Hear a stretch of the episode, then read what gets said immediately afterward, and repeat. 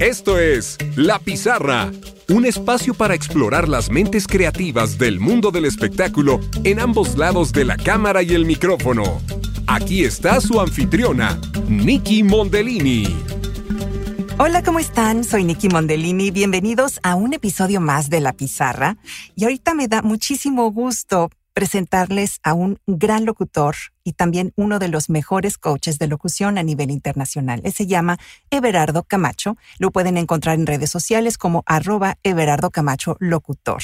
Vamos a conocer su trayectoria y también vamos a hablar sobre sus cursos de decodificación, análisis de texto y la correcta ejecución vocal. Acompáñenos y tomen nota.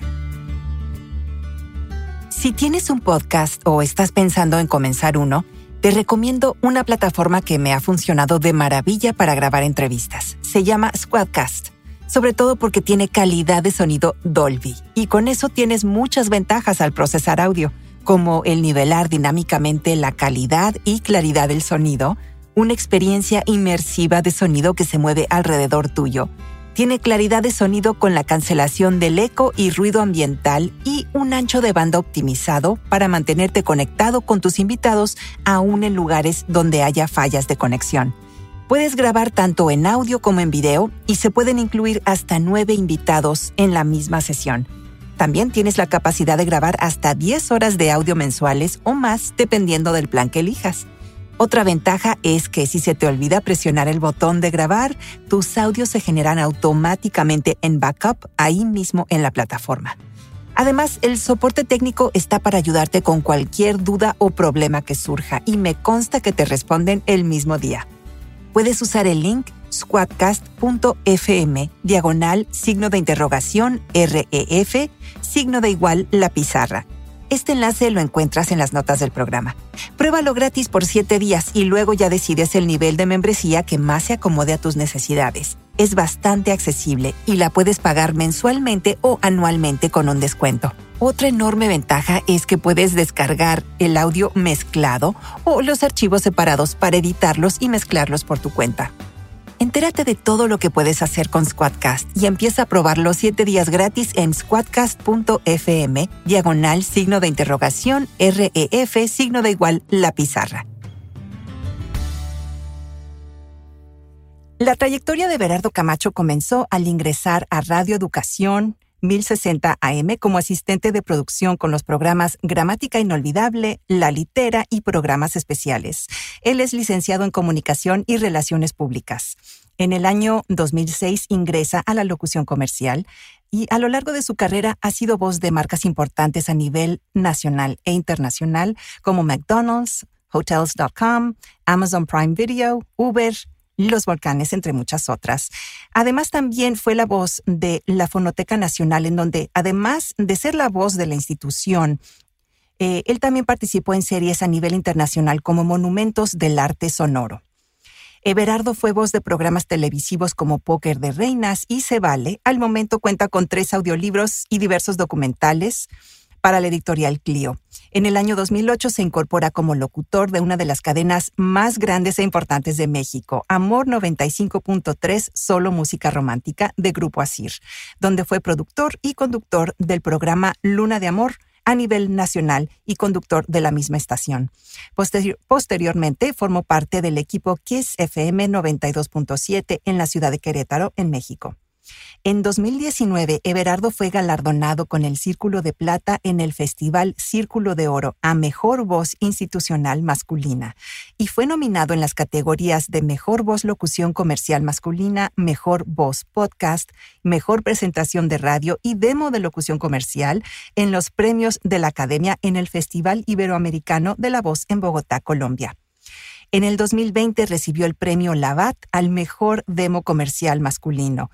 Fue conductor y productor del, del podcast Everardo Radio, en donde hablaba de con amigos y especialistas sobre temas como motivación, desarrollo personal, sexualidad, educación financiera y salud física y mental, entre otros. Everardo es coach y capacitador de voiceovers profesionales a nivel internacional mediante la decodificación, análisis de texto y la correcta ejecución vocal, como lo mencioné al principio del programa. Eh, también, dentro de sus servicios de coaching, ofrece eh, el coaching vocal, dirección de demos y dirección de voz para empresas. Everardo, muchísimas gracias por unirte hoy a la pizarra. ¿Cómo estás? y también hago tamales los domingos. Además, sí, también, o sea, no puede faltar. Que, y además no nos has dicho otras cosas que tienes por ahí, ¿no? Porque estás en todo y manejas todo y además tienes un uso de la tecnología fenomenal. O sea que, bueno, la verdad, mis respetos. ¿Cómo le haces? Ay, pues siendo muy chismoso, siendo muy metiche, picándole aquí, picándole allá, buscándole por aquí, buscándole por allá. Eh, bueno, me encantan los fierros, me encanta eh, todo lo que sea tecnología, los aparatos, siempre me ha llamado la atención. Yo creo que por eso, por eso me dedico a lo que me dedico, ¿no? Claro, pero es que una cosa es el aspecto técnico, ¿no? Y, el aspecto mecánico y el aspecto de, bueno, de conocer muy bien, de, pues entre los micrófonos, ¿no? Y todo eso es, es, es, una cosa importante, ¿no? Que, que manejas. Pero por otro lado, pues eres un fenomenal locutor que no nada más eres o sea, no nada más te metes al aspecto técnico también dentro de la locución, sino que también a nivel interpretativo. Entonces, yo creo que eso es, es, algo muy importante porque abarcas todo, todo el espectro que, que, un buen locutor debe tener, ¿no? Entonces, cuéntanos un poquito cómo comenzó esa historia tuya este, dentro de las comunicaciones y luego ya esa transición hacia la locución. ¿Cómo inicio en la locución, Nikki? Bueno, pues hay hay una historia muy larga detrás de eso. Y es que resulta que cuando yo tenía más o menos unos, ¿qué serán? Como unos 5 o 7 años de edad, eh, tenía yo un, tío que era publicista. Bueno, toda la familia se dedicaba a la publicidad eh, de ese lado. Y un día en una comida en su casa, él tenía un estudio de grabación. Imagínate para alguien que tenía un estudio de grabación en los años 80, pues era porque le iba bien, ¿no? Y este, ah, ya revelé la edad, ¿verdad? Ya dije en los años 80. Bueno, entonces eh, me dice, ven, te voy a, te voy a invitar a mi, a mi estudio. Y entonces nos metimos al estudio de grabación y yo quedé impactado. y dije, ¿qué es esto? Y entonces recuerdo muy bien desde el olor, ¿no? Porque el olor de un estudio o de un foro de televisión es muy característico. Y estaba el, equipo encendido y me acuerdo que tenía una, una máquina de carrete abierto. Y puso play y empezó a sonar la canción de Englishman in New York de, de Sting. Y al escucharlo yo en los monitores dije, wow, está increíble, ¿no? Bueno, cabe mencionar que soy músico frustrado, así es que la música me, apasiona y es una de mis cosas favoritas en la vida. Entonces, escuchar eso en los monitores, estar dentro del estudio y ver todo, bueno, me cautivó. Y bueno, pasó, pasó el tiempo y por ahí debo de tener algunos audios de algunos comerciales que según yo hacía este, de niño, ¿no? Que me ponía a grabarme y todo. Esos eran mis juegos, ¿no? Eh, y me ponía a, hacer como que era el programa de radio y el noticiario y entonces hacía mis ediciones en cassette, eh, ponía música, grababa música de la radio y entonces según yo hacía mis, mis, este, mis programas y mi programación y todo el asunto. Y por otro lado tenía, bueno, tengo otro tío que se dedica a la actuación y también, pues desde muy niño me, me llevaba a los foros de televisión, a las locaciones y pues entrar a un foro de televisión también es maravilloso y siempre siempre me sentí como en casa, ¿no? Estar dentro de un estudio, estar estar con los fierros, como decíamos hace un rato, me hace sentir en casa, me hace sentir muy cómodo, me hace sentir bien. Eh, es una adrenalina distinta, es una adrenalina de emoción. Y, y bueno, pues siempre he sido como muy amante del arte. Me gusta mucho pintar, me, me fascina la música eh, yo quería estudiar en el conservatorio. Yo le decía a mi mamá, sácame de la escuela, yo quiero estudiar música, ¿no? Por alguna razón del destino, pues no se hizo y, y bueno, yo estudié normal, ¿no?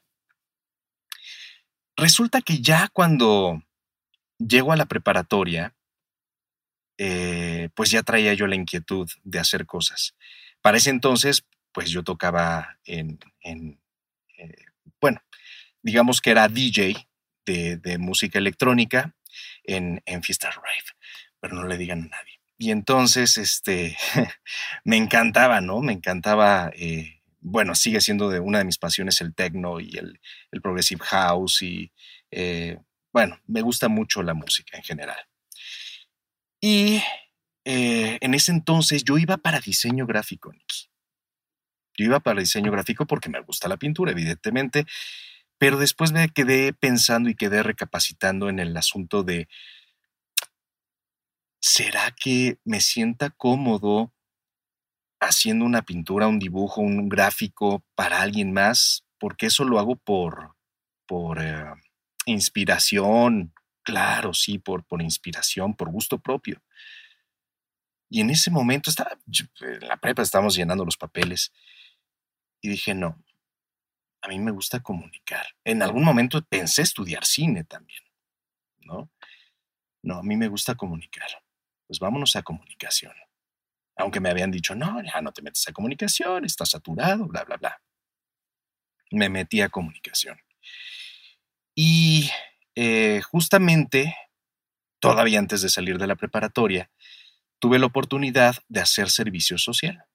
Y entonces eh, yo elegí irme a una estación que estaba muy cerca de mi casa. Yo vivía en la Ciudad de México, en la, Colonia del Valle, en ese momento, y a unas cuadras estaba Radio Educación, una estación cultural del gobierno AM, y mientras todos mis compañeros se querían ir a la XW, se querían ir este, a todas las, estaciones eh, populares, ¿no? O de moda en ese momento, pues yo elegí irme a esa. Una, por comodidad, porque me quedaba ahí. Y dos, porque me pareció interesante trabajar en una radio cultural. Lo demás eh, creo que era como más sencillo de aprender. Y vaya que, que Radio Educación fue una escuela tota, ¿eh? Para empezar en ese momento, cuando yo llego a hacer servicio social, eh, empiezo justamente con estos programas que mencionaste al inicio después me contratan y eh, para no desviarme del tema, ahí en Radio Educación, a pesar de que en esa época ya existía el minidisc, que era como el lo wow, en ese momento existía el DAT, este, todos estos aparatos, se seguía grabando todo en cinta de carreta abierto para llevarse a la fonoteca de ahí de la, de la, este, de la, de la estación de radio. Y me acuerdo que cuando estaba haciendo servicio, el productor me decía, tienes que grabar este programa de la BBC que pasa todos los días a las 5 de la tarde. Y entonces yo iba, borraba las cintas que ya no servían, las ponía en el imán, después montaba mi cinta, ¿no? Que era todo un arte montar la cinta, dependiendo del equipo que tuvieras. Y a las 5 de la tarde yo grababa ciertas cápsulas que se tenían que transmitir en el noticiario de la mañana al día siguiente editar era todo un rollo, era todo un arte, porque era editar a tijerita, ¿no? Contabas con algunas este, eh, máquinas que tenían navaja, entonces con la navaja la, cortada era pues, más fina, ¿no? El problema no era cortar la cinta, el problema era que si lo cortabas antes o después, estabas en un problema, porque ¿cómo lo ibas a grabar otra vez? ¿No? O de repente pues había que ir haciendo cachitos, ¿no? Este, pedacitos de cinta para poder ordenar esto de un lado, esto del otro, esto va antes, esto va después. Y si se perdía algún cachito, híjole, era también todo un tema. Entonces, eso en lo personal me sirvió a ser, pues, muy preciso con mi trabajo, ¿no? Muy, muy, muy delicado con mi trabajo. Eh, la musicalización ahí, pues todo era en ese entonces estaba eh, un musicalizador maravilloso, don Vicente eh, Morales, don Vicente Morales. Y era todo un arte, era todo un DJ, ¿no? Sacaba eh, acetatos, CDs, DATs, vaya, hacía de todo para poder musicalizar y era maravilloso verlo trabajar a la, antigua, ¿no? Había uno de los estudios, no, no recuerdo si era el estudio A o el estudio B, tenía todos eh, los elementos para hacer fullies, ¿no? Para hacer este, efectos en vivo, ¿no? Desde puertas, este, zapatos con, hojas secas. Me acuerdo que hacíamos este, el fuego con las mismas cintas magnetofónicas, hacíamos fuego, ¿no? Las apretábamos. Eh, fue una gran escuela. Aprendí a hacer todo de manera muy artesanal. A pesar de que ya había tecnología, eh, era maravilloso, era maravilloso. Y ese programa que mencionas que se llamaba La Litera, eh, participaba también Orto Soyuz, que también es un gran coach de, acento neutro para actores. Eh, trabajaba Hortos con nosotros y, y, se dramatizaban cuentos de escritores mexicanos. era maravilloso porque era prácticamente como hacer una radionovela, ¿no? Y ahí empecé a hacer algunas locuciones, bueno, según yo, entre comillas, actuaciones, ¿no? Me daban la oportunidad, yo pedía permiso y me daban la oportunidad. Y después me dieron como la oportunidad de hacer algunas voces institucionales. El tema fue que sí me gustaba la conducción, pero me apasionó mucho eh, el arte del voiceover. ¿Por qué? Y ahí se encamina por qué me, decidí a, hacer lo que hago hoy en día. En ese entonces eh, trabajaba Eugenio Castillo con nosotros, otro gran locutor, y yo lo veía entrar. Y su trabajo auditivamente era muy distinto. Los dos eran locutores, la cabina era un locutor, un tipo de locutor, pero él llegaba, grababa y se iba, ¿no? Y yo veía mi recibo y decía, ay, hijo, y yo me quedo aquí todo el día, ¿no? y gana más que yo. No, me encantaba lo que hacía. Y decía, wow, esto es diferente. Yo quiero hacer eso. Yo quiero hacer eso. Entonces yo pedía permiso de repente de hacer este, las locuciones de los cierres o de las cortinillas. La verdad es que no me dejaban porque lo hacía muy mal. ¿no? En ese momento yo me enojaba. y decía, ¿por qué no me dan la oportunidad? No sé qué. Pero la verdad es que sí tenían razón, yo lo hacía muy mal. Por ahí debe haber alguna que otra grabación de eso. Voy a buscar algo. Y pues no, no se me daba la oportunidad. Y me acuerdo que en algún momento vinieron los, eh, Talking Heads a México. Y entonces me dijeron, Everardo, voy a cubrir la nota, este, va a estar David Byrne, el vocalista, era un grupo de los 80 muy famoso. Eh, y pues ahí voy, ¿no? Con mis 17, 19, 20 años de edad que tendría en aquel momento, eh, me fui con un DAT, un micrófono y a hacer la entrevista. En ese entonces, eh, la persona que estaba encargada de, en producción me dijo, no la vayas a hacer con tu voz. ¿No? Bueno, ok, pues no la hago con tu voz. Te esperas a que llegue un locutor y le pides que te grabe la nota. Ok. Y entonces sucedió lo que sucede comúnmente, no llegó ningún locutor, yo tenía que entregar y, armar toda la nota, postproducirla y todo. Eh, y lo escuchó Emilio Evergengi, que en paz descanse. Emilio Evergengi era eh, un locutor eh, que daba el noticiario ahí en Radio Educación, pero además era un gran narrador de documentales y, si no me equivoco, fue voz institucional del canal 22. Eh, bueno, hizo, hizo muchas cosas. Y entonces eso se dio cuenta Emilio. Me dijo, grábala con tu voz. Y dije, no, Emilio, no, de verdad nos van a correr a los dos, te vas a meter en broncas, este, a mí me van a correr, yo voy empezando. No, no, no, no yo creo que no. Grábala con tu voz, yo me aviento el paquete. En serio, sí, grábala. Pues lo grabé. Al día siguiente, pues llego, me tocaba producir el, el noticiario porque el productor no había ido, entonces me, encargaron a mí como asistente de producción que me encargara de la, de la producción ese día. Monto la cinta, y todo, mi corazón aquí estaba así, yo decía, no, me van a correr, me van a correr. En eso eh, empieza el noticiario, bla, bla, bla. Cuando llegamos a la parte de, de los espectáculos, pues dice Emilio, eh, bueno, vamos con, la, nota que preparó nuestro compañero Everardo Camacho. Están los Talking Heads en México, bla, bla, bla, bla, bla, bla. Y corre la cinta, ¿no?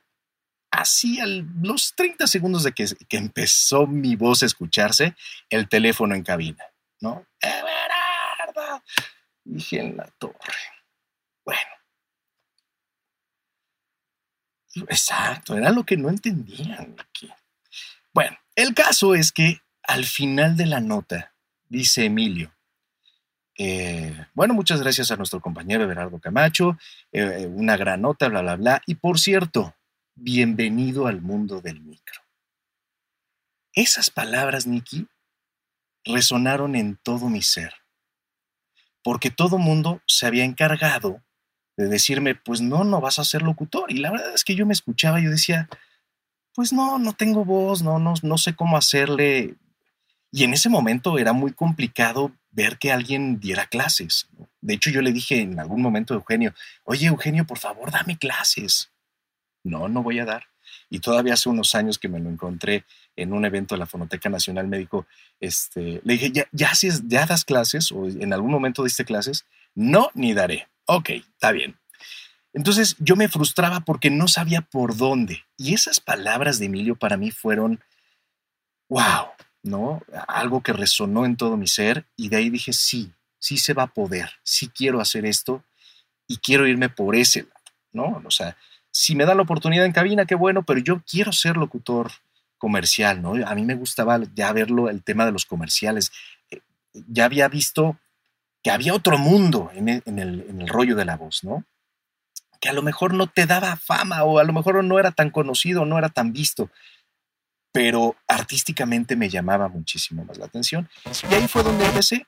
Y después, con un amigo, un muy buen amigo mío, este, empezamos a hacer eh, videos eh, para escuelas, para kinders, este, primarias y todo el rollo. Y entonces grabábamos el video lo, metíamos en un CD, después en un DVD, y a falta de locutor, pues yo hacía las locuciones. Yo decía, sí, claro, yo la voy a hacer. Lo hacía muy mal, pero bueno, al final lo vendíamos. Este, yo creo que mi seguridad ayudaba mucho a eso. Y decía, no, la le va, te lo compramos. Y de ahí empezó Nos hicimos de una lanita y todo el rollo. Me compré mi primer micrófono, ¿no? Que todavía lo tengo ahí en el control room. Ahí lo estoy viendo enfrente de mí. Este, un Behringer B2 Pro. Yo no sabía de micrófonos y lo conservo porque ese micrófono, ya al ratito les platicaré la historia, pero eh, le tengo mucho cariño, ¿no? Porque fue con el que empecé. Eh, de ahí, digamos que pasaron eh, los, tres años de la prepa, ingresé a la universidad y tuve la oportunidad de hacer servicio social en Televisa. Estaba yo en el área de comunicación interna y el que era mi jefe en ese momento tenía un programa en Opus. Y entonces me pidió que le ayudara a producir el programa de Opus. Eh, estuve ahí un, tiempo, eh, daba yo también algunas notas eh, de ese programa que se llamaba Viva la Ópera. No sé si todavía exista todavía el programa. Y empecé a buscar clientes, empecé a buscar quiénes eran los agentes en México, cómo me podía ir metiendo. Eh, y bueno, hacía una que otra cosa, no creas que mucho, la verdad es que era, era medio frustrante. Eh, bueno, en ese entonces hice, junto con la, persona que amo en toda mi vida, que es mi, esposa, hacíamos eh, actuaciones para, para fiestas infantiles, ¿no? Con una compañía de teatro, y entonces era mi manera de pagar mi renta del departamento y todo el rollo, pero yo nunca nunca desistí, nunca desistí, nunca desistí. Y llegó el momento en que con la amiga de una exnovia, de repente me llega un email, bueno, llega un email del grupo de la universidad donde decía, estamos buscando productores para, para Grupo Asir. Yo decía, híjole, es mi, mi oportunidad, ¿no? ¿Qué hago? pero es que es la mejor amiga de mi exnovia y pues va, órale, va, ¿no? No es fácil así, este, ¿no? Tener eh, pues ese tipo de, relación. Ahí, Sí, decía, chin. Pero bueno, al final mandé yo mi demo, pero estaban buscando productor y yo dije, no, yo voy a mandarle el demo, a ver, chicle y pega y a lo mejor ahí sale algo, ¿no? Y al poco tiempo, como a los 15 días, me escribe, oye, ¿crees que pudieras venir a Grupo Asir? Fíjate que están buscando productor, no hay este, chance ahorita para locutor, pero les gustó mucho lo, que hiciste. Desde siempre yo me producía mis demos, ¿no? Los primeros sí eran ah, horribles, pero bueno, así los hacía y así los vendía y así es como lo entregué a Grupo Asir. Y les gustó la voz, entonces me fui, me, entrevisté, me dijeron, mira, no sé qué, tipo de locución estés buscando, en cabina no hay chance, pero eh, va a salir una persona eh, que nos se encarga de grabar todos los, comerciales que, que, hacemos o que producimos aquí en Grupo Asir. ¿Le entras? Sí, claro, perfecto. Yo dije, es una oportunidad, tengo que aprovecharla. Y entonces eh, entro al Grupo Asir haciendo estos comerciales y bueno, pues yo me sentía realizado. ¿no? La paga, la verdad es que era muy mala, pero yo me sentía realizado.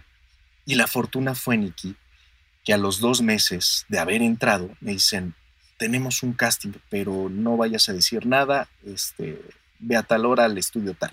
Ok, y ahí voy. Y resulta que era un casting para un programa que se transmitía a nivel nacional que se llamaba Luna de Amor, que en ese entonces lo conducía el, el señor Jorge Lapuente, un programa pues muy escuchado durante, durante mucho tiempo.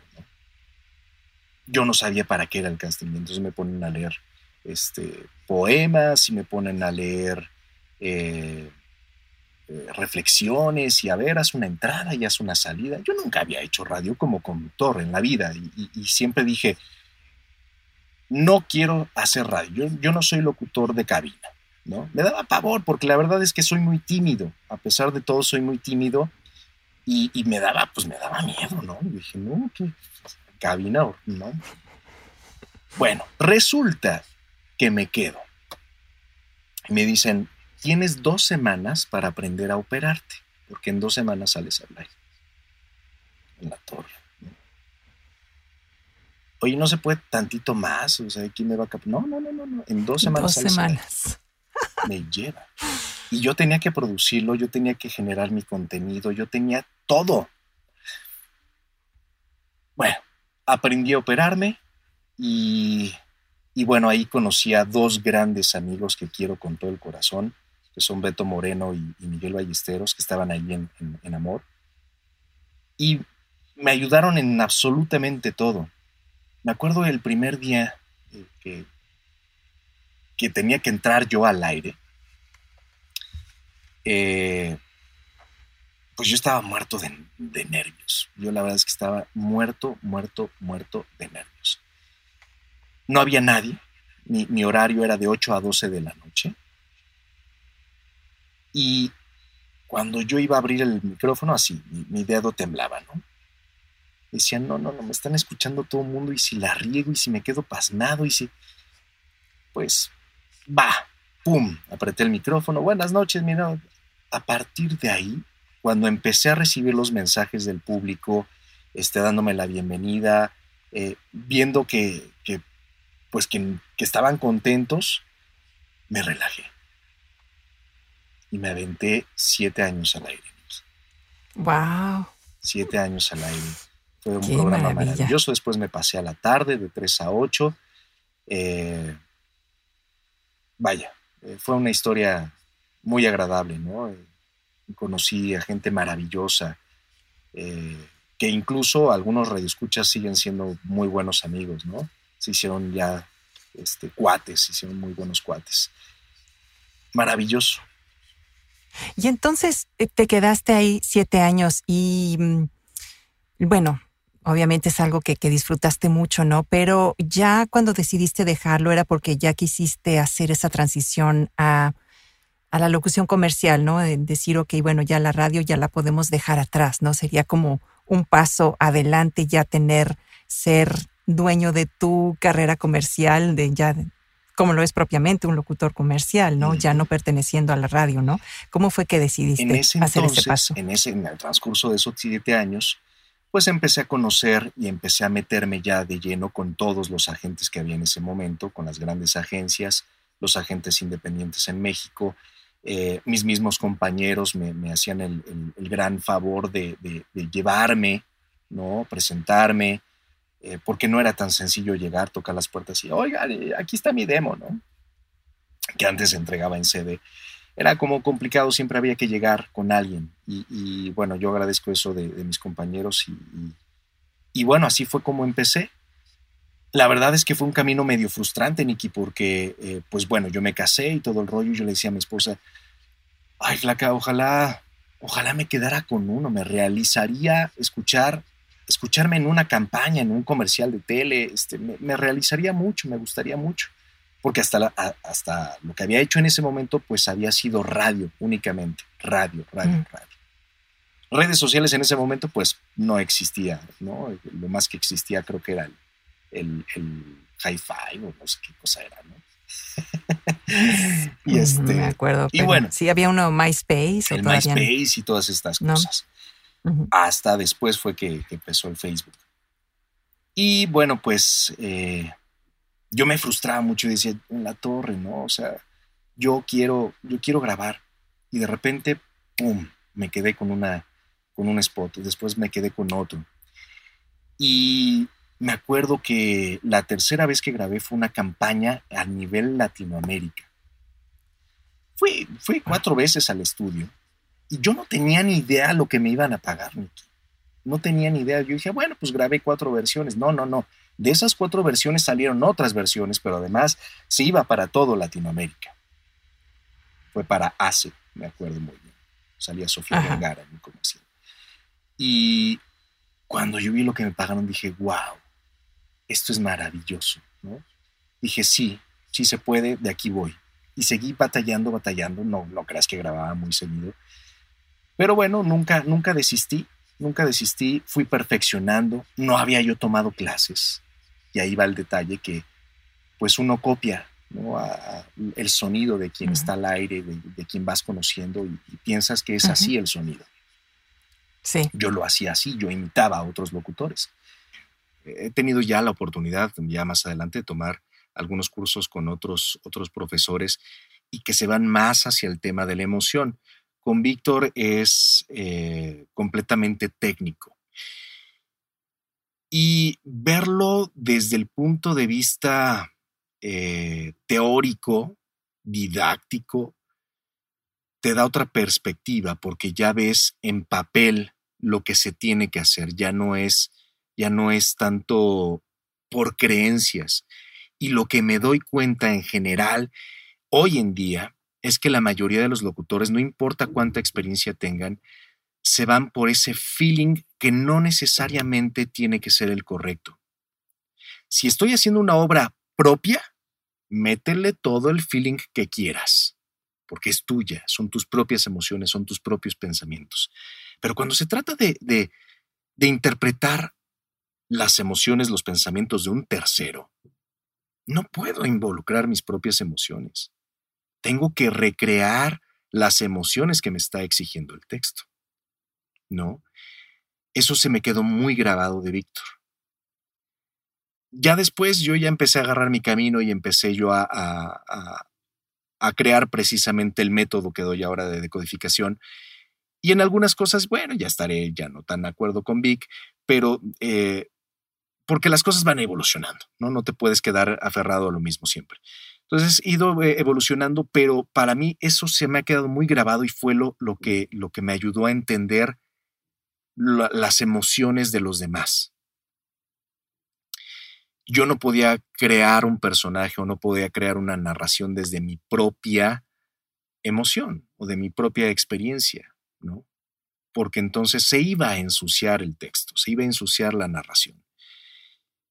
Y no es lo mismo sonar bonito a comunicar bien, ¿no? Ahí fue donde, donde, donde empecé a despegar y de, ahí empecé también a escuchar locutores de otros países. De repente me gusta eh, escuchar cosas de Francia, de Alemania, de España, de Perú, de, bueno, ahora conocemos de todo, pero en ese momento me gustaba mucho escuchar el sonido de otros locutores, qué hacían, por qué lo hacían, para qué lo hacían. Y empecé a descubrir eh, que había, había una importancia en diferenciar los estilos de, de locución, porque si no se comunicaba mal. ¿no? En aquel momento el natural que ahora nos piden no era tan importante. Digamos que del institucional pasamos al institucional amable y después del institucional amable que se sigue usando hoy en día, eh, se nos pide ya algo más natural.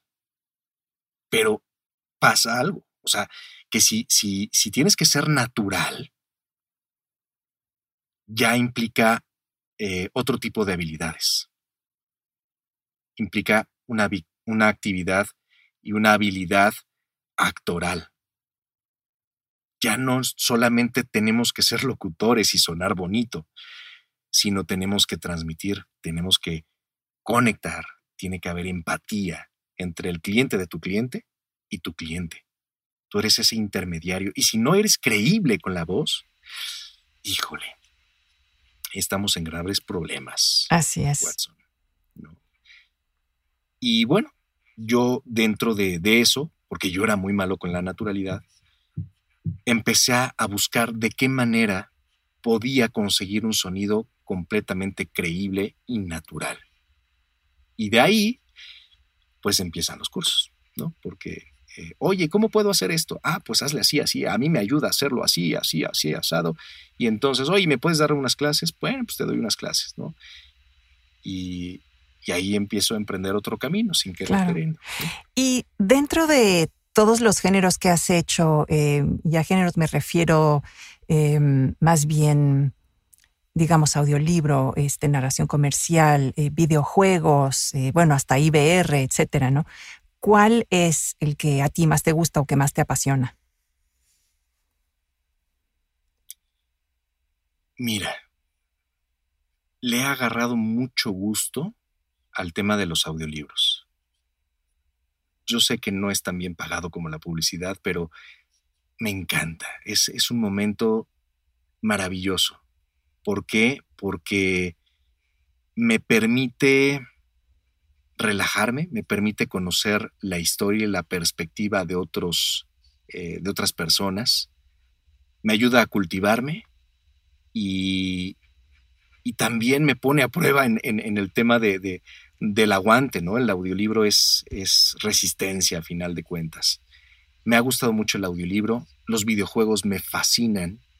Eh, tengo poco que estudié doblaje, no, no, nunca me metí al mundo del doblaje y eso se lo agradezco eh, muchísimo a, Tony Rodríguez, que en paz descanse, porque, eh, bueno, me, me, sirvió mucho el poco tiempo que estuve con ella y, y aprendí mucho de ella en cuestión de doblaje. Así que eh, he hecho poco de doblaje, estoy haciendo ya videojuegos, me encanta, me encantan los videojuegos. Eh, la publicidad, desde luego que me fascina. Es que yo creo que todo, Niki, todo tiene su, su Yo creo que todo eso está, es muy evidente eh, y vamos a hacer ahorita una pequeña pausa en, en, uno de tus demos que, bueno, a mí me encantó, me encantó y yo creo que va a impactar mucho. Así que es, es buen momento para hacer la pausa y vamos a escuchar ese demo. 6 de la mañana. Ha sonado el despertador. Rapilla, despiértate. Sí, papi. Se hace el primer café del día. Va al estudio y enciende el equipo, con la emoción de volver a grabar otra vez. 10 de la mañana. Primer llamado. Land Rover. Potencia y elegancia. Uf, segundo llamado. El universo cambiará para siempre. 12 del día. Narración de audiolibros. Y sobre ellos cayeron todas las plagas de la montaña. El capitán era el teniente del gobierno. Hora de la comida. Llegan castings. Everardo Camacho. ¡Nuevos galletines! ¡Pruébalos ya! Sabemos lo que significa la confianza. Gracias por esperar. Su llamada es 4 de la tarde. Envío de promo para TV. Una escena inusual. Una serie de eventos diferentes, pero unidos entre sí. Grabación para vestido de estación. Todo el mundo escucha Kiss FM 92.7. Últimos castings del día. Se apaga el estudio. Nadie se imagina la vida de un locutor. Y serlo es maravilloso. Cuenta, vende, comunica. Everardo Camacho, dando voz a aquello que imaginas. Además de que me encanta la manera como lo hiciste, obviamente lo has de haber producido tú, ese, ese demo también. Eh, es muy divertido y, es, es, como contar, e, es, es divertido porque que te estás metiendo en el juego, este, no, no es nada más decir marcas específicas de otras gentes, sino que estás creando tu propia historia, hito, tu propia escenita, ¿no? Entonces, eso es algo que no se escucha en los demos de aquí, de, de gentes de, en Estados Unidos. O sea, ahí realmente es, bueno, pues una serie de marcas y ver de qué manera lo dices, pero en, en México ya he escuchado otros en donde se dan permiso de hacer eso y, y a mí me parece que es, es imprimirle tu sello tu propio sello, ¿no? De tu personalidad, además de, tu capacidad artística, ¿no? Entonces, eh, cuéntanos un poquito cómo, cómo logras o la importancia que ves tú en hacer ese tipo de demos, de demos versus los que se hacen en Estados Unidos. Pues mira, es que son, son dos mercados completamente distintos, personalidades muy distintas. Eh, al menos en México se ha, se ha valorado mucho la creatividad. Y a mí siempre me ha gustado mucho el, el, poderme vender en un storytelling, ¿no? De un tiempo para acá, todos mis demos son storytelling, van enfocados efectivamente más para, para el, público mexicano y después Latinoamérica. Y, bueno, cuando se trata de, Estados Unidos, pues sí hago cosas más, más cuadraditas, ¿no? Como, como lo piden allá. el storytelling es una, una herramienta poderosísima para poder conectar. Y aquí en México, quienes te dirigen son los creativos, son los publicistas. Y eso les gusta a los publicistas, ¿no? Crear historias, conectar, todo el tiempo están creando historias, son expertos en contar historias porque eso es lo que le venden a sus clientes. Entonces, si tú le vendes tu servicio desde una historia, él, para él es más fácil que pueda imaginarse cómo puede sonar tu voz en una de sus historias, ¿no? Eh, también me gusta mucho la estrategia en mis demos, ¿no? Busco, busco siempre a qué tipo de clientes me gustaría trabajarle. Entonces, por ejemplo, mis demos no son 100% comerciales. También meto promocionales de televisión, meto también imagen de radio, meto... Porque son las cosas que también me gustan hacer, ¿no? Eh, hasta ahorita no he tenido la fortuna de ser la voz de ningún canal de televisión, por ejemplo. Eso me encantaría. Así es que productores, si están escuchando, eh, me encantaría ser. Everardo lo puede todo, por favor, o sea, no hay ni la menor duda. Claro, hay disposición de tiempo, este, sí, entonces busco esa, esa parte estratégica y que me ha funcionado también. ¿no? Oye, escuchamos tu demo, fíjate que nosotros tenemos tal y, y nos gustaría trabajar. Ah, perfecto. ¿no? Ahora el demo no lo es todo para trabajar hoy en día como o vivir de la voz, no, no tienes que valerte únicamente el demo. Sí tienes que tener un muy buen demo, pero no lo es todo. También te, tienes que saber vender eh, uno a uno, ¿no? Yo trato... Saber negociar también. Sí, yo trato no, de no depender tanto de los agentes. Eh, me gusta tocar las puertas. Y al principio también me frustraba porque de 10 puertas que tocas, por dar un número, a lo mejor te van a responder una y esa una no se va a abrir tal vez, ¿no? O se abren dos de esas diez de, repente. Entonces, eh, es, ir encontrando los pros y las contras del negocio eh, y, con, base en eso, pues ir haciendo tus demos, ir haciendo lo que quieres vender y cómo quieres venderte. Exacto. Y, y además es muy importante, o sea, sí tener un buen demo de principio de cuentas, pero pues no dejar que, la gente haga sus propios demos a menos que tengan un nivel de experiencia como la que tienes tú, ¿no? Entonces, yo creo que eso sí también es, muy importante tocar ese punto porque pues no es nada más de que, ay, sí, ahorita cualquier cosita me la viento acá y la hago en, en mi estudio, donde a lo mejor no tienes el mejor sonido, donde a lo mejor pues no le diste la variedad que, que se necesita. Entonces, eh, ir con alguien que, tenga bastante experiencia, que también tenga eh, los oídos entrenados y la creatividad eh, ya predispuesta, ¿no? A saber, ok, esto es lo que va a vender, ¿no? Entonces tienes que ponerle esta este, frecuencia, digamos, a tu demo y, este, este, tipo de variedad, porque si no, si vas a hacer una cosa donde suenas muy monótono, pues nadie va a escucharlo, ¿no? Después de los dos primeros clips ya, ya no te escucharon más, ¿no? Entonces, eh, tú, por ejemplo, ¿qué recomiendas? Este, no sé, aquí en, los demos para Estados Unidos dicen, bueno, pues con por lo menos unos cinco clips diferentes, ¿no? De, estilos contrastantes, de comerciales contrastantes, en el caso de un demo comercial, ¿no? Eh, entonces, para ti, eh, dinos tus recomendaciones en, en ambos casos, ¿no? En un demo comercial y en un demo narrativo. Vamos a empezar con para el mercado latinoamericano. Uy, es que hablar de demos es un, es un tema vasto, grande, ¿no?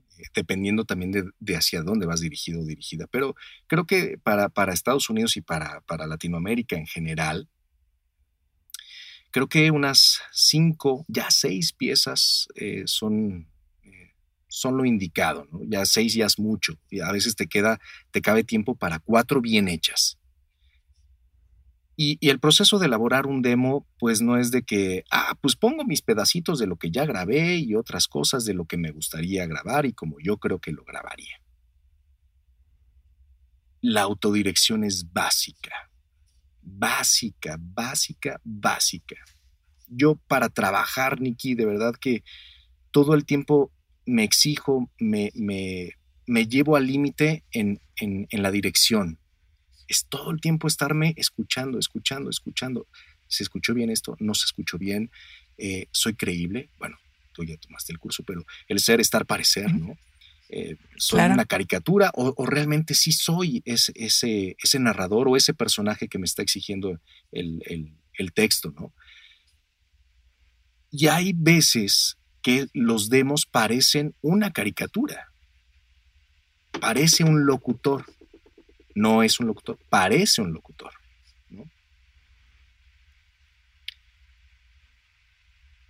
¿Cuántas piezas vas a meter? Cuatro o cinco creo que son las indicadas, para, tanto para Estados Unidos como para Latinoamérica. ¿Para qué sirve tu voz? Luego me llegan castings pidiéndome, necesito voz de Barry White. No, pues de dónde la saco. Por más que le haga, pues no, no voy a poder, ¿no? no voy a poder. Hay que reconocer para qué sirve tu voz. Cierto, conocer las limitaciones y conocer también y explorar las habilidades, que muchas veces tenemos un poquito de miedo de, hacer eso. Una de las cosas que me quedó de, tu curso, que la verdad lo disfruté muchísimo, es, es, es eso de explorar con, este, con las colocaciones de, de voz y no, realmente no, no lo había hecho mucho. Eh, algunas veces, ¿no? En, actuaciones, ¿no? En, telenovelas, en teatro, y pues bueno, y buscas un apoyo, este, y, y, este, y también pues según la emoción todo eso, pero realmente el cambiar la voz la colocación tan drásticamente a, cosas que, que, no me había atrevido antes me pareció fascinante, ¿no?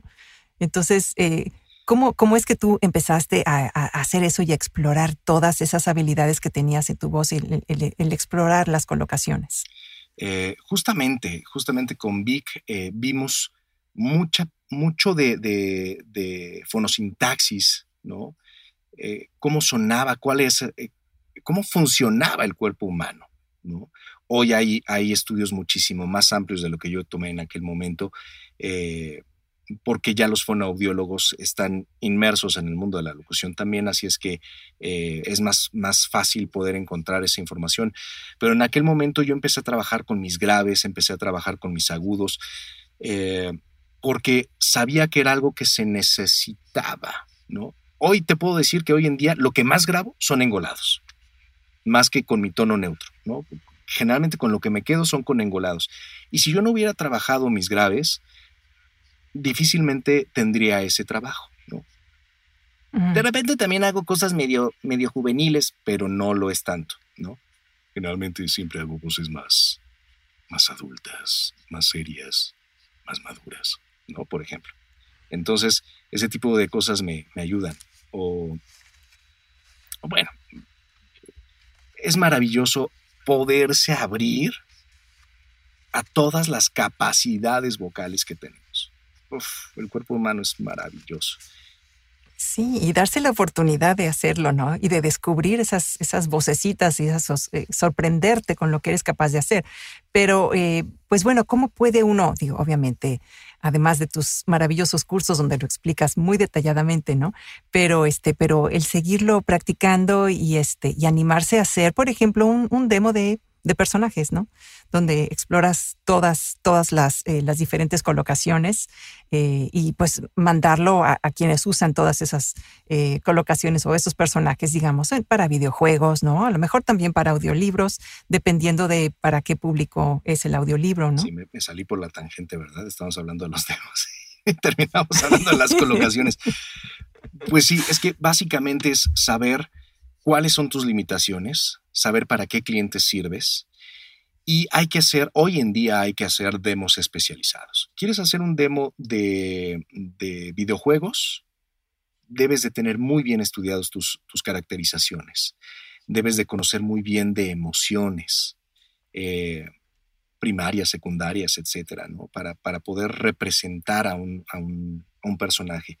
Eh, tuve la oportunidad en, en, Colombia de tomar un taller con Dave Fenoy, y aprendí algo de él maravilloso. Siempre me decía e-, en, ese taller, deja que el personaje piense, deja que el personaje piense. Y recuerdo en, un, en uno de los ejercicios, estaba yo, eh, tenía yo que hacer a un, a un fulano que tenía una pinta eh, pues eh, de, como de malo, ¿no? Entonces yo lo vi y dije, voy a hacer una voz así, ¿no? Y no, resulta que tenía esa pinta porque el cuate en su historia personal estaba muerto de miedo. Tenía una historia atrás muy... Y entonces era violento porque tenía miedo, fue maltratado. Entonces ya te empieza... Y vas conociendo que no, él no era así. Sino que él era, era gandalla, pero hablaba de esta manera. Mira, Nikki, si tú sigues así, mm. ¿cuántos hijos tienes? ¿Los quieres a todos? Tres. Él no te tenía que amenazar gritando. Él era así. Tenía un aspecto rudo, pero, pero él hablaba de esta manera. Mm. Ve por los abogados, no pasa nada. Y se lo aprendí muy, muy, cañón a, Dave. Entonces, eh, regresando al tema de los demos, una cosa es un demo de, videojuegos, una cosa es un demo de e-learning, una cosa es un demo de audiolibro, otra cosa es un demo de, promocionales, que eh, en, Latinoamérica no hay tanto demo de promocionales, no. Eh, en Estados Unidos sí, porque es más específico. Eh, es, hablar de demos es muy vasto, muy vasto, porque cada uno tiene los es, Sí, no, definitivamente. Y, pues bueno, podremos hacer después otro episodio donde ya hablemos mucho más a detalle de, cada uno de esos. Pero, eh, pero quisiera regresar un poquito eh, acerca de, bueno, un poco en, tu carrera. Ya, ya me hablaste pues de, de, tus tíos, ¿no? Este, y, pero bueno, ¿quién ha sido una persona que realmente ha sido alguien que te ha inspirado muchísimo? Eh, en, tu carrera, a nivel profesional y a nivel personal? Ay, buena pregunta. Es que han ha sido de todo y, he tenido como varios héroes eh. Bueno, es que si te platicara, en los inicios, justamente cuando estaba en Radio Educación, eh, también trabajé en, una casa productora. Y en esa casa productora me encargaron hacer los, los comerciales de JCPenney. En ese entonces había JCPenney aquí en México. Y esa cuenta la llevaba Ronita Fletcher. Mi primer acercamiento lo había tenido con Eugenio Castillo. Mi segundo acercamiento en la locución fue con Rona. Entonces, cuando yo llego a la sesión para grabar estos, estos radios de, de, de JCPenney, entra Rona con toda su personalidad eh, y grabando así, pa, pa, como ninja. ¡Wow! ¿De dónde la sacaron? Pues me terminó de enamorar el oficio, la profesión. ¿no? Y yo creo que eh, Rona, y, se los dije hace poco, ¿dónde nos reunimos? No recuerdo, pero hace poco nos vimos, creo que fue en la Ciudad de México, y les dije a, Eugenio y a, a Rona, porque estábamos los tres juntos platicando, les dije, les tengo que decir algo. Usted, por culpa de ustedes dos, yo soy locutor comercial. Y entonces este, los dos dijeron, ah, ¿a poco? Sí, sí. Yo creo que ellos dos me, me, influenciaron mucho. También digo, admiro muchísimo a Víctor Manuel. Eh, yo creo que ellos tres, en cuestión de locución comercial, yo creo que ellos tres fueron personas claves. Bueno, y obviamente Emilio porque me, Bergenji porque me impulsó al decirme bienvenido al mundo del micro. ¿no? Creo que esas cuatro personas fueron claves en mi carrera como locutor. Claro. No, qué bonito, qué bonito tenerlo así muy claro y, saber que pues es algo a, que, a lo que tú inspirabas a hacer al, verlos, al ver cómo se desenvolvían tan naturalmente y pues el éxito que han tenido, ¿no? Y este, y vamos a, regresar a hablar un poquito acerca de, de tus cursos. Eh, ¿Cuál es uno, no, lo que te impulsó ya, ahora sí, a querer hacer de una manera tan específica y tan estructurada tus cursos, porque eres muy buen maestro, deja de decirte que, y no lo digo así, no, no es nada más por darte el cumplido, sino que a mí me parece que no es lo mismo ser un muy buen locutor que saber ser, además de ser buen locutor, ser buen maestro. Y, y, y no ser, porque uno puede ser de repente querer llevar a un alumno a, decir, no, no, no, no, mejor cópiame, hazlo como yo lo estoy haciendo, ¿no? Pero no se trata de eso, ¿no? Se trata de darle las herramientas para que un alumno, un locutor pueda encontrar su propio camino y pueda tener esa capacidad de, deducción, ¿no? Empezando por, pues bueno, todo lo que enseñas, digamos, la, la decodificación, el análisis de texto y también el saberse escuchar, ¿no? Pero tú tienes la gran paciencia de saberle ir dando esas pautas a través de tus cursos al locutor para que se vaya dando cuenta de los errores que está haciendo, ¿no? Entonces, ¿qué, fue lo que te llevó a, decir, ok, vamos a hacerlo ya de esta manera estructurada este curso porque tenemos que ayudar a quitar estos errores? Pues ya son varios años dando clases. La metodología lleva aproximadamente unos cuatro o cinco años que empecé a desarrollarla, que empecé a integrar otros elementos. Eh, justamente porque me soy demasiado clavado con el sonido, soy demasiado ñoño, como decimos en México. Yo decía, tiene que haber una forma en la cual podamos trabajar de manera precisa que sea una guía y que no intervenga con la propia este, interpretación, ¿no? Que, no, que no sacrifique lo, artístico. Y bueno, eh, me he encargado en estos años de seguir perfeccionando el, método. Eh, he seguido estudiando, eh, ahorita estoy estudiando un, diplomado en empoderamiento, tiene aspectos psicológicos, porque también me gusta empoderar a los locutores. Eh, estoy estudiando doblaje, canto. Eh, ¿Qué más? Ah, bueno, con Galito, eh, un, curso maravilloso que de verdad también se los recomiendo, de, gramática, redacción y ortografía para, locutores. y empiezo a adquirir más cosas, más cosas. Y ahí fue cuando, cuando dije, no, tiene que haber una forma y una ruta. Y justamente con mis primeros alumnos empecé a, pues a experimentar, a ver que sí, a que no. Eh, y también el escuchar otros acentos de otros países, que yo agradezco muchísimo también la confianza de los, de los locutores de otros países. Eh, vaya, yo cuando les pido un natural no les voy a pedir un neutro, les voy a pedir un natural con su acento. Cierto, sí. Una cosa es neutro, y luego cuando digo natural y me lo hacen neutro te pedí natural, no te pedí neutro. ¿no? Ah, ok, bueno, vamos con el natural. Entonces, eh, me ha gustado fijarme en todos los detalles, todos los detalles, todos los detalles. Conmigo soy muy crítico, ¿no? De repente escucho cosas mías y digo, uh, aquí faltó esto, faltó el otro, y empiezo a practicar. Todos los días practico. Esto es como, una, como el atletismo, ¿no? Esto es como un deporte, tienes que estar practicando todo el tiempo, todo el tiempo. Ver que sí funciona, ver que no funciona. Eh, y algo que me gusta en los cursos, a lo mejor puedo caer pesado porque siempre les digo, si no tienes experiencia, porque sí acepto eh, locutores que no tienen experiencia, busco que tengan la habilidad. Ya teniendo la habilidad es muy fácil sacarlos a flote.